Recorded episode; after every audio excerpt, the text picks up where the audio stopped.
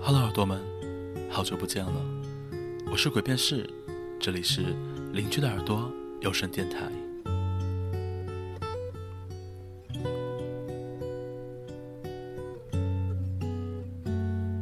先说明，我不是 gay，以前不是，现在也不是，以后也不会是。我和普通的男性动物一样，喜欢身材高挑、胸大无脑、外表光鲜亮丽的女性动物。往往主管这个世界的神，就喜欢和人开玩笑。于是，我和他就认识了。我们的认识没有什么惊天地泣鬼神的相遇，更加不是什么很狗血的邂逅。现在看来，一切也都是非常的自然。我们认识在一个很奇怪的群里面。我已经不记得是谁把我拉进去了。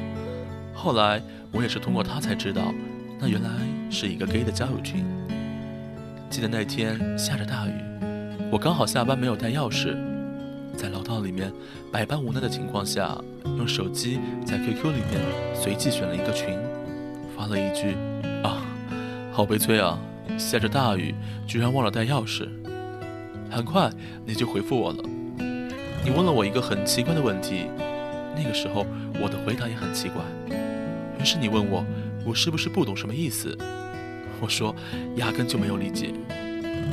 然后他说，你就装吧。我说我真的不懂。于是就这样，我们就认识了。那天我知道了他是个 gay，问了好多很好奇的问题。也许是性格的原因，我没有排斥他，反而因为过重的好奇而去接近他。记得第一次见他的时候，是他和他的对象请我吃饭，在坐下来的那一刻，我开始细细的去打量他，我突然开始心里有种很莫名的不安。他很精致，没有过多的修饰，也没有跟女孩子一样的做作。最后，我的眼神停留在了他的双眼，那是一双很单纯、没有杂质的眼睛，好像碧蓝天空一样的眼睛。在那一刻。也许我就喜欢上了这个男孩子。我们见面的次数本来就不是很多，通常是电话联系。今天有一次我们聊天，你说当我弟弟吧，我说为什么？我从来不认什么哥哥。然后你又说这样的话，我们就会是一直的好朋友，不会离开。有一天他突然来找我，我说你怎么想到来找我呢？他说他想我了，我说哦，他说哦，不喜欢，那我走了。我说好，然后就抓住他的手，带他去找我的朋友了。在 KTV 的包厢里，在大家不注意的情况下，我吻了他，只是偷偷的亲了一下，但也是那么的触目惊心。后来他留了下来，因为没有办法带他回家，只好。带他去酒店，也许后面的事情会像大家想象的那样很顺理成章，在酒店里面宛如干柴遇到了烈火，一发不可收拾。可是并没有。到酒店，她洗完澡后，有人给她打了一个电话，说她男朋友为了另一个男人去找人拼命了。于是出现了这样的一幕：她在百感交集的打着电话，各种囔囔。我在后面躺着，看着这场喜剧。后来，事情慢慢平复了。我给他说：“穿上衣服吧，我送你回去。”他说：“不要。”我说：“乖。”他就开始哭了。也许是我从来就受不了别人在我面前哭泣，我更无法对他发火了。我只好妥协，在后面慢慢的抱住了他，告诉他不要哭。他问我是不是生气了，我说：“怎么会呢？”他说。今晚能就这样抱着我睡觉吗？我说好。于是就这样抱着他睡着了。看着他在我怀里的样子，脸上还带着泪痕，我心里有种说不出来的感觉。也许心碎的太过多了，已经麻木了吧，所以并没有多少难受的感觉。我只是觉得他并不也是喜欢我的，他只是来我这里给自己的心里面放一个假吧。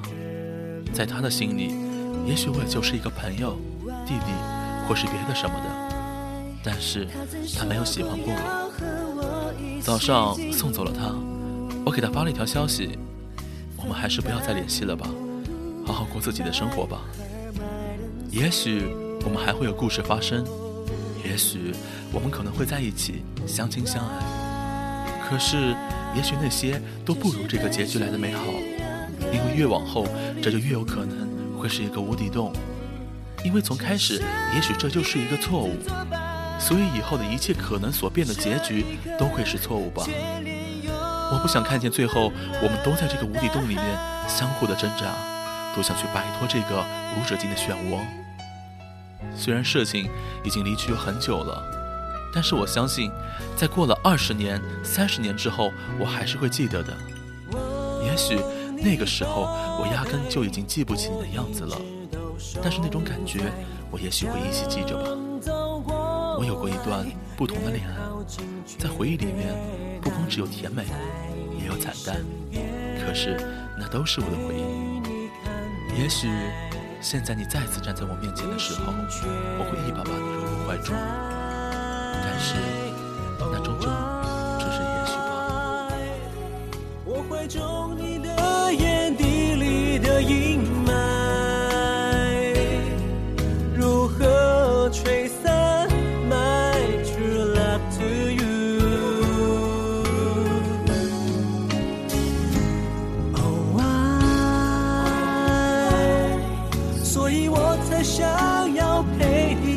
的海月色把夜冲淡剩下的就只有